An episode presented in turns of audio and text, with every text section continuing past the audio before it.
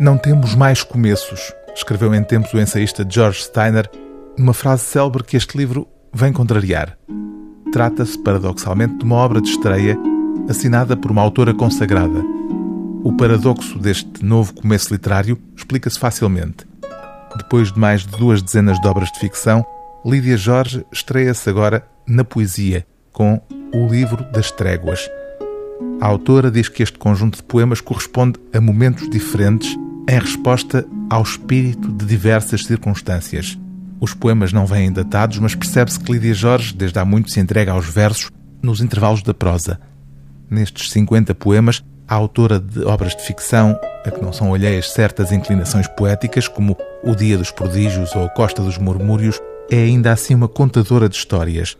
Um dos poemas, intitulado Autografia, começa mesmo com este verso: Tenho a cabeça cheia de fábulas. E não será por acaso, como informa Lídia Jorge na nota final, que estes poemas estavam guardados num arquivo sob a designação genérica de Outras Narrativas, entre elas esta intitulada A Infância do Mundo. Quando os barcos caíam do céu e os remos separavam a verdura da terra, avançávamos na água recolhendo redes. Os peixes saltavam das ondas e, quando exibiam as escamas, formavam-se nuvens de todas as cores. Vinham os vendavais e faziam a cama às gaivotas. Desses ovos nasciam pássaros desajeitados que afagávamos entre as nossas mãos. Jamais de algum deles saiu uma serpente que ameaçasse morder as crias das outras espécies. Veneno não havia. O grande perigo passava voando por cima das nossas cabeças e nós não o pressentíamos. Nunca no nosso paraíso encontramos Adão ou Eva.